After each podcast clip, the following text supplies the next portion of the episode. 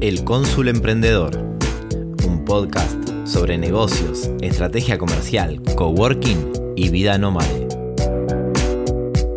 Aprende, crece y conecta con tu proyecto. Soy Andy Erezuma y te invito a este viaje.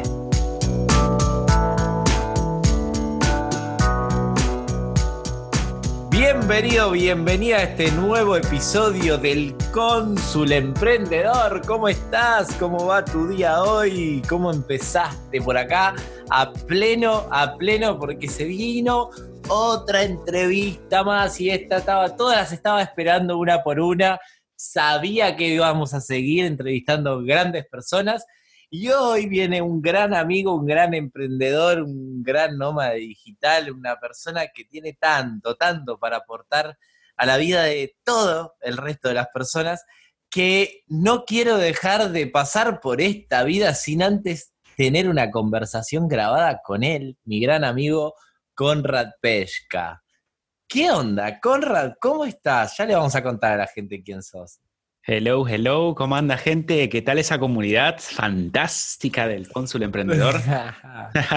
¿Cómo andas, amigo? Bien, che, bien. En cuarentena, acá tranquilo. Eh, con ganas de, aportar, de compartir. Me gusta, me gusta, gracias. Esto poquito que sé, porque la verdad todo lo que sé, la gran parte de, este mundo de emprendimiento lo aprendí y lo mamé de ti prácticamente. Ah, bueno, eh, gracias, gracias, gracias. Como para arrancar light, ¿viste? media. No, y aparte todo lo que sabés tiene que ver con códigos, con escribir con barras, con puntos, liñitas, cosas locas, ¿no? Y soldar placas, soldar robots, tecnología.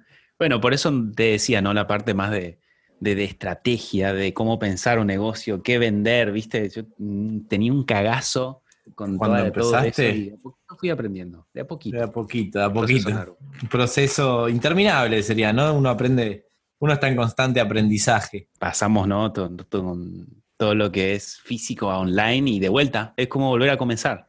¿Cómo vendo ahora? Esto que antes vendía presencial, yo daba cursos presenciales. ¿Hoy qué hago? Claro. Online.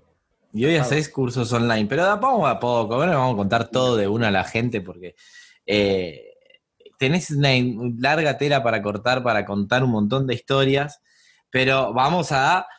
Yo quiero sacarte lo mejor, lo mejor de Conrad, y quiero contar un poquito, ¿no? A, los oyentes que estén escuchando, que, que realmente Conrad es una persona que nos conocimos como, yo creo que en un punto inconscientemente nos estábamos como atrayendo sin conocernos, y, llegó un momento donde Conrad vino un día rejunta al coworking que tengo en Quilmes, y ese día fue como prácticamente ya está, fue el primer día de muchísimos. Y, nada, teníamos los dos unas pilas ese día, me acuerdo que quedamos súper encantados. Vos estabas a pleno con Instagram. Yo te, llevé, yo te llevé mis robotitos ese día. Me acuerdo, el Tribot. Tipo, dijiste, esto se hace en Quilmes, posta. che, Conrad, y, y cómo, cómo, empezó todo, ¿no? ¿Cómo, ¿Cómo, empezaste en el mundo del emprendimiento a llegar a, por ahí a crear varios proyectos, a trabajar para varias personas? O sea, como que tenés un mix de, de experiencia, tanto como freelance, como por proyecto en equipo, emprendiendo solo, creando nuevos equipos. O sea, tenés como un montón de, experiencias variadas que hacen que para mí sea muy interesante querer compartirlas con las personas. Pero ¿cómo, ¿dónde empezó todo? ¿Por qué empezaste con robótica y esto? A ver, yo estudié ingeniería electrónica en la UTN. Em, la verdad que me costó mucho terminar la carrera porque los últimos años ya comencé a emprender. Y antes de comenzar a emprender estuve laburando en un montón de empresas. Y lo que me pasaba trabajando en empresas es que había un pico de energía alta en el principio, en ese proceso de aprendizaje y de adaptación, y una vez que llegaba como a esa meseta de, listo, ya sé cómo funciona este laburo, ya me siento cómodo, me aburría. Entonces, por lo general lo que me pasaba es que no duraba más de tres o cuatro meses en ninguna empresa. Entonces podemos decir que emprender para mí fue una salida forzada, digamos. Una salida laboral. claro, no, es que no podía seguir viviendo así, de empresa en empresa. A mí ya me daba vergüenza. No, en el currículum por lo general dejaba uno o dos nada más, pero detrás de eso hubo seis, empresas más que, que, cambia, que cambié en, los años anteriores. Y, pero me pasaba esto, como que faltaba el involucramiento. Yo me quería involucrar realmente porque tengo esa esencia de si me comprometo con un proyecto, voy a dar mi 100 voy a trabajar fuera del horario laboral y, por lo general eso es lo que hacía cuando me sumaba a estas empresas. Pero del otro lado recibía como un cachetazo de, tranquilo, pibe, eh, yo llevo acá 15 años. Claro. Eh, ya vas a llegar a, que te den un cargo de, de, jefe de área o algo por el estilo. Y, y yo, yo, yo, sentía que podía dar más y que quería dar más, pero no me daban ese espacio. Entonces, eh, no conocía el término emprender ni, ni armar negocios, pero sabía que tenía que hacer algo por cuenta propia. Entonces así comencé a meterme en el mundo de la robótica, descubrí ese nicho acá en Quilmes, que no había gente que vendiera insumos en su momento.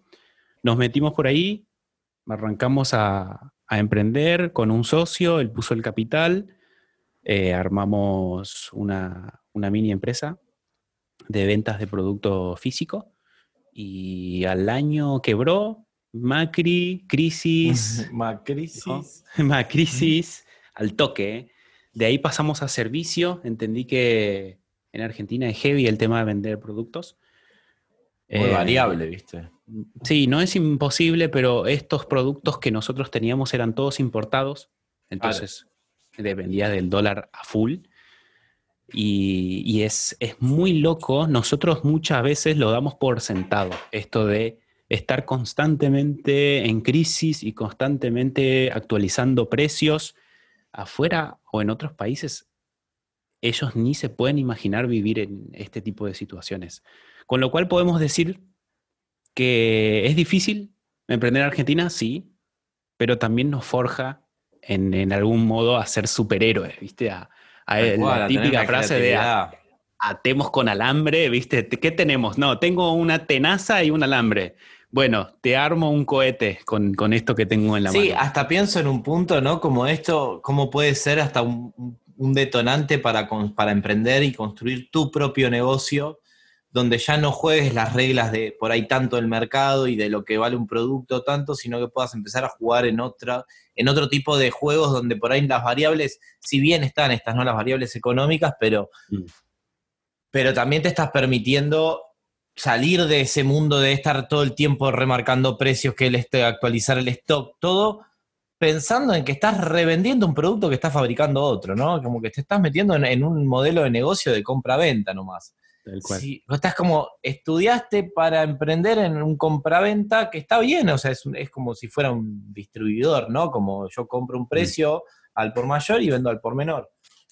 Pero, en ese, pero en ese juego te, te olvidaste de que es, ese comercio que vos tenías por ahí, eh, lo hace cualquiera. O sea, cualquiera que tenga la capacidad de comprar y vender, lo podría hacer.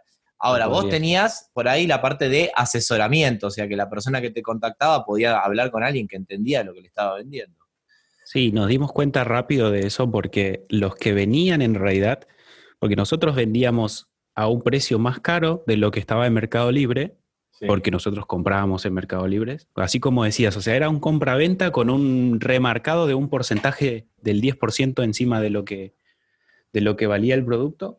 Y, y realmente el valor de lo que nosotros ofrecíamos estaba en ese asesoramiento, en que la gente podía venir a nuestro garage, era literal vendíamos en un garage, y charlar con nosotros. Y nosotros decirle, no, mira, lo que vos tenés pensado para eso no te sirve este producto. Toma, tengo este otro, llévate este que te va a funcionar. Y después venía el típico, uy, che, ¿y cómo funciona este? Y ahí viene la parte del asesoramiento, del acompañamiento, de los cursos y por eso también creo que mutamos rápido a servicio, a comenzar a dar capacitaciones, a dar asesoramiento, cursos. Y ahí me topé con un, una nueva necesidad, un nuevo problema, una nueva problemática, ¿no? Acá viene mi, mi parte racional de, de, ingeniero, digamos, de, pero tengo un problema, busco solución. Y ese problema era el de eh, la parte pedagógica, la parte humana, la parte de, cómo contar historias o cómo, cómo no ser tan cuadrado y explicarle a un pibe, a un niño, eh, cómo programar, cómo enseñarle electrónica desde cero y que no se aburra, que no sea algo aburrido.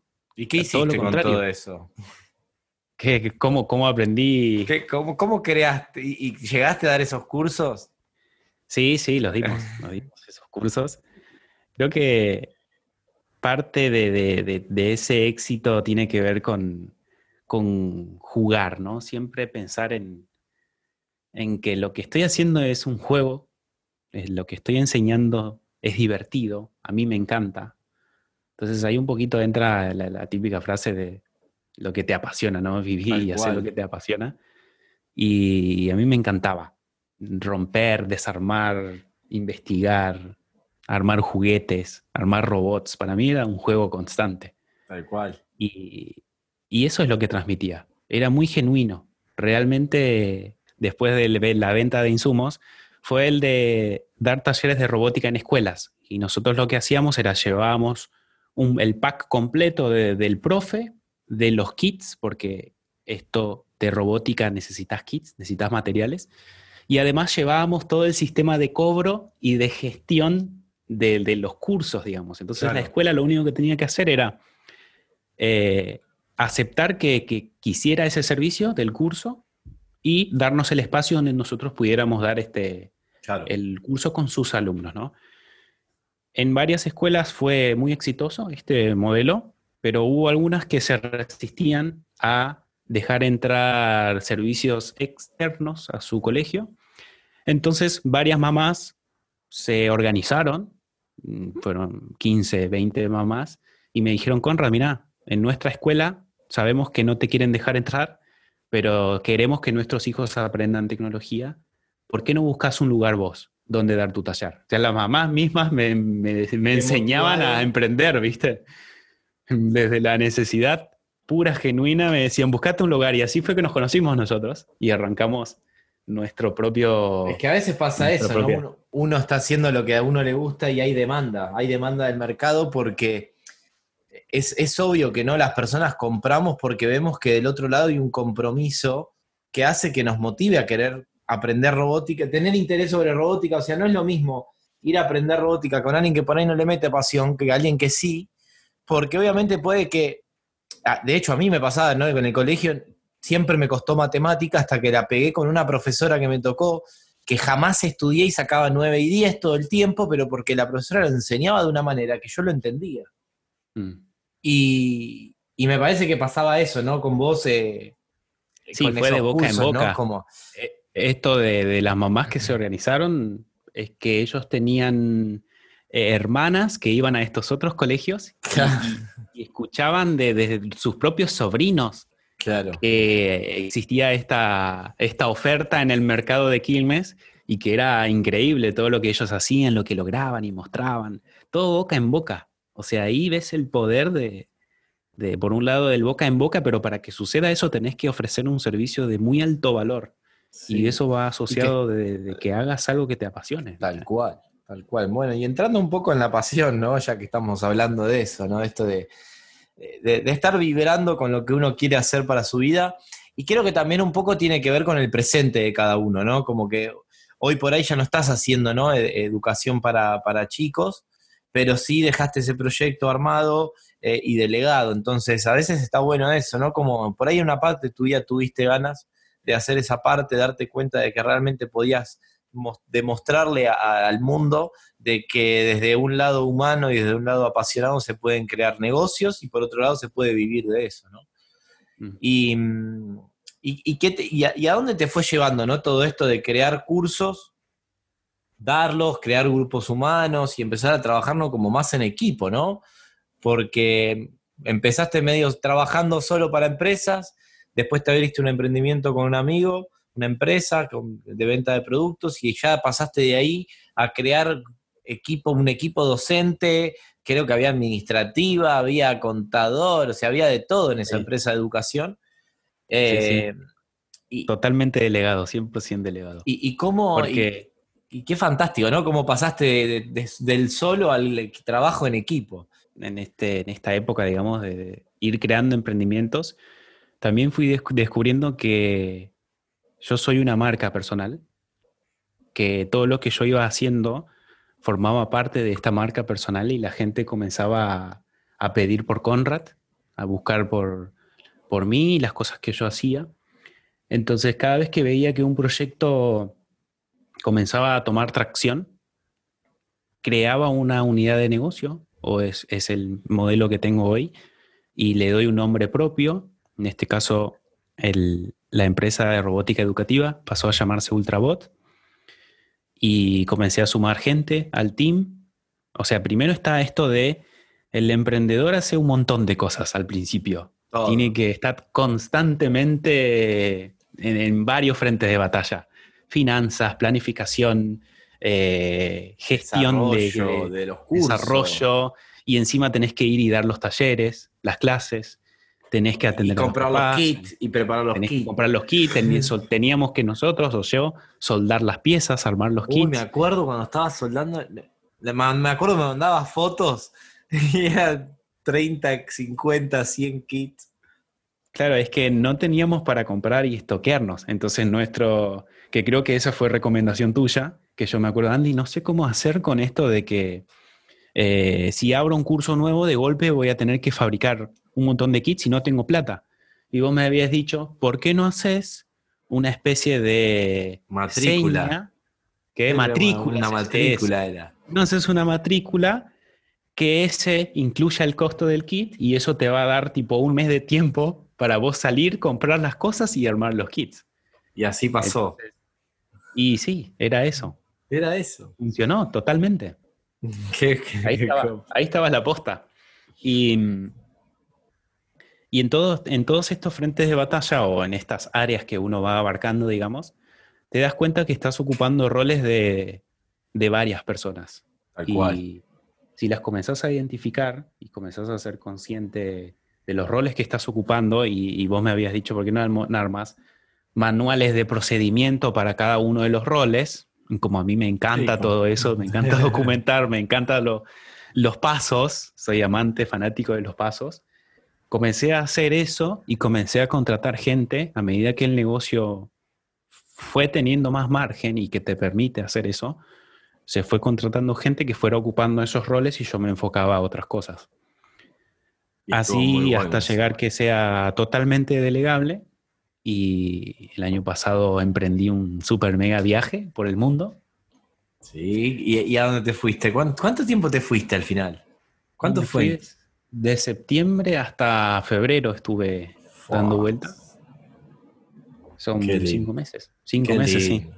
Eh, en realidad el viaje, en realidad el viaje continuaba. Yo estaba, yo volví a Argentina como para cerrar trámites y ya definitivamente irte, ¿no? Seguir, seguir viajando, sí. No tenía no, ni, ni un objetivo final, pero era, ese era el plan y nada, cayó COVID.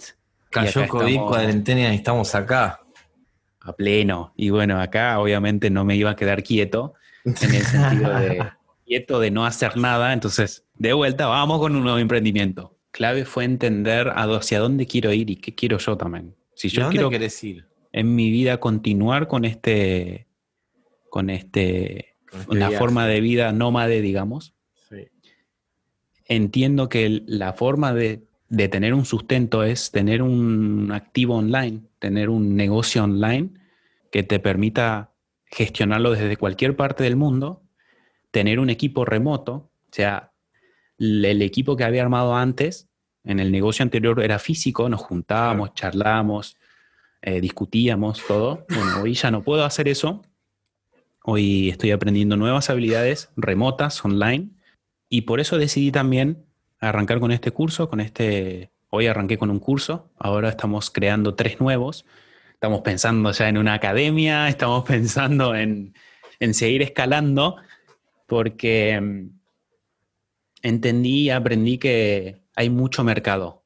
Latinoamérica es gigante, hay pocos cursos de calidad como lo que estamos dando nosotros en este nicho así de tecnología. Y esta misma pasión. Que se destacan un montón también eso en, en el soporte que dan, en el acompañamiento de esos cursos. Tal cual. O sea, te das cuenta, ¿no? El, típico que arma cursos o las plataformas de cursos son fríos, como que sos uno más, sos un número más. A veces te contestan algunas que otras preguntas, eso es lo que me dicen mis alumnos que hicieron otros cursos en, la misma plataforma, digamos. Eh, yo intento acompañar uno por uno a los alumnos. Sé que no es escalable eso hoy por hoy, pero hoy no estoy buscando ser escalable, hoy estoy validando mi estilo de producto, estoy validando lo que mi diferencial, por qué la gente me elige y por qué está tan bien calificado el curso. Tal cual. Para también eso poder delegarlo, porque cuando vos vas a delegarle tenés que dejar bien en claro a la persona cuál es el diferencial de eso que ofreces. O automatizar o buscar o descubrir o inventar nuevos sistemas que te permitan mantener esa misma calidad. Tal cual. Así que hoy estamos en eso, estamos con, con ¿Y creaste, creaste en cuarentena tu primer curso online? Sí, en dos meses. ¿En dos meses? ¿Y qué hiciste? ¿Dónde, dónde lo pusiste a la venta? ¿Cómo se llama? ¿Qué hay? Contame un poco más de ese curso. Bien, el curso es un curso de Arduino básico, que es, es una plaquita electrónica que se puede programar. Son 80 clases que lo creé en, en dos meses, todos los días filmando produciendo, editando, aprendí a editar, no sabía editar, de vuelta, ¿no? Aprender algo nuevo por, una necesidad. Y mm, lo subí a Udemy, porque es una plataforma de cursos online, hay varias por ahí dando vuelta. Yo elegí Udemy porque mi objetivo, o sea, arranqué primero queriendo armar mi propia web para hostear ahí mi propio curso, digamos. Eso, eso es lo ideal, obviamente. Pero cuando comencé a tropezarme con uy, no me anda el botón, o que el alumno decía, Conrad, anda lento, Conrad, se cayó tal, tal curso, tal clase. Comencé a, sentir frustración por cosas que no me interesaba validar en ese momento. y tampoco por ahí era donde podías dar el valor. Claro, yo estaba, mi foco estaba en, che, ¿realmente este, estos, este contenido gusta? ¿Sirve? ¿La gente lo entiende? Entonces ahí decidí, dije, no, para, vamos a buscar un aliado estratégico, una plataforma que tiene millones de usuarios en todo el mundo, lo hosteo ahí y listo, lo largo. Así que lo subí hoy, cinco meses después, ya superamos los 800 alumnos en toda Latinoamérica, 22 países. Descubrí, gracias a esta plataforma, que si yo hubiese hecho mi propia plataforma no lo hubiese descubierto, creo, que México es un gran potencial es un país con no solo con un poder adquisitivo más alto, sino que México, eh, por, los estudios que estuve viendo de cursos online, ellos están más predispuestos a cursar online, porque entienden que es igual de valioso cursar online que ir a una academia, ir a una universidad o ir a un instituto. Los demás países no le dan todavía ese valor a cursar online. Entonces, hoy el 60% de esos 800 alumnos son de México. Mirá. Increíble eso. Un montón. Es un che, qué bueno. Y eso, y encima de eso, ¿no? Como, no, no, no, cuando viste que quisiste montar tu propia plataforma, dijiste, chau, me apalanco en algo que ya funciona, tenés otra llegada mucho más grande. Y encima validaste validaste un, un, reservicio. Y es más, creo, si no me equivoco, saliste ya con un Arduino nivel 2 o algo así, algo más avanzado.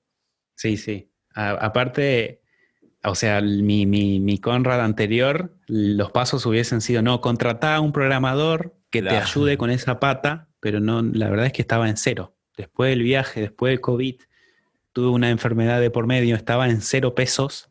Entonces, Udemy o esta plataforma me ayudó a, a validar por un lado el curso, el contenido y me dio capital también. Hoy es mi único sustento y gracias a eso estamos creciendo y estamos... O sea, vos con un curso solo estás pudiendo bancarte que mm. creaste en Udemy todos los meses se venden automáticos sin que vos hagas nada. O sea, Todos los meses son 150 nuevos alumnos.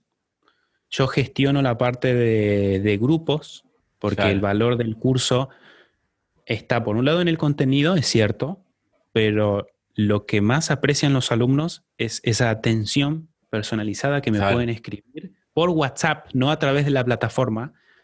Por WhatsApp en cualquier momento me cuentan su problema, me cuentan su idea e incluso sale o estoy proyectando una nueva unidad de negocio que es acompañar a estos emprendedores que tienen ciertos proyectos, porque hay muchos que entran que ya tienen una idea, pero no saben cómo crearla.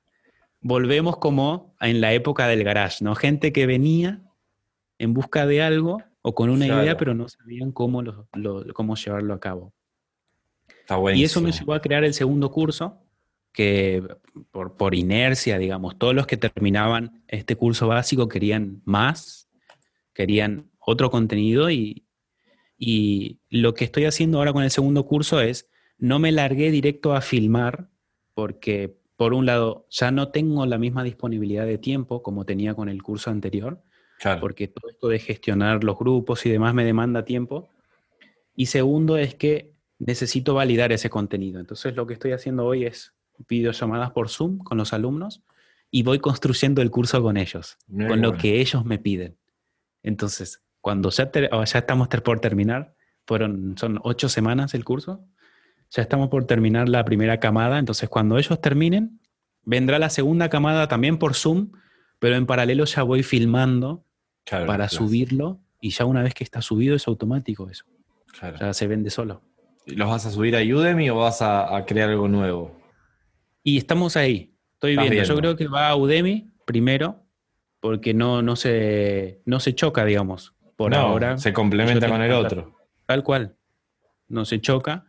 Y todavía siento que no tengo la, cantidad de cursos suficientes como para que se justifique tener una plataforma propia. Claro. Por eso tiene su costo, es una inversión. Sí, sí, tiene una gestión. Hay una gestión, ¿no? Eh, tenés que hacer atención al cliente. Bueno, Conrad, y mm, la verdad que, mm, nada, propuesta me podría quedar como horas, ¿no? Charlando. Ya hemos tenido conversaciones de horas larguísimas. Eh, es algo que nos conecta un montón esto de, ¿no? de, vivir la pasión, de, emprender desde la pasión, desde lo que a uno le gusta. Y creo que eso es lo que más nos tiene conectado a nosotros, que, que es que disfrutamos cada uno hacer lo que elegimos hacer. Y, mm, y me gustaría, ¿no? Como para, primero para hacer un cierre, independientemente del chivo, ¿no? Esto de que digamos dónde te podemos encontrar y todo, que mm, si pudieras darle un consejo a, alguien que ya está emprendiendo, ya está emprendiendo, pero está como en eso de dándole la vuelta al emprendimiento para encontrarle esa esencia, e, esa autenticidad, e, e, ese propósito, misión, no sé, llámalo como quieras. ¿qué le dirías a esa persona? Porque creo que, un buen mensaje de tu parte para una persona eh, que esté en esa situación de que ya está emprendiendo, pero todavía está en la búsqueda, ¿viste? De eso que quiere hacer. Yo creo que algo que, que me enseñó el viaje es el de conocerse a uno mismo, ¿no? Sí. En la pata de desarrollo personal. Sobre todo, me pasa a mí que vengo de una carrera más dura, digamos, de ciencias duras. Sí. Mm, en su momento no, nunca le di tanta importancia, pero a medida que fui avanzando con los proyectos, entendí que el desarrollo personal a mí me permite, por un lado, conocerme mejor, conocerme más, saber lo que me gusta. Sí. Y por otro lado, entender a ser empático con las personas, ser empático con el cliente. Conectar. Saber transmitirle, escucharlo realmente, no, no esa cuestión de cómprame, cómprame, cómprame, cómprame. Tengo esto, cómprame, cómprame, cómprame, ¿viste? No, pará, ¿qué necesitas? Contame qué necesitas. A ver si lo que yo tengo te sirve. Tal cual. Entonces, me parece que el, el estar dando vueltas en que no sabes todavía por dónde va el emprendimiento, tiene que ver con que no encontraste ese equilibrio entre, ok, yo tengo esto, yo sé hacer esto, a mí me gusta hacer esto, y la, la, contraparte, ¿no? Ser lo suficientemente empático como para interpretar, porque muchas veces pasa eso, el cliente no sabe lo que quiere incluso, no tiene idea. Entonces hay un proceso de, vos tenés que interpretar lo que el cliente quiere y ahí encontrar un balance, ¿no? Eh, ok, yo interpreto, entiendo que me estás contando esto, querés lograr esto, esto y esto, yo te puedo ofrecer esto, Y ahí es donde surgen los emprendimientos.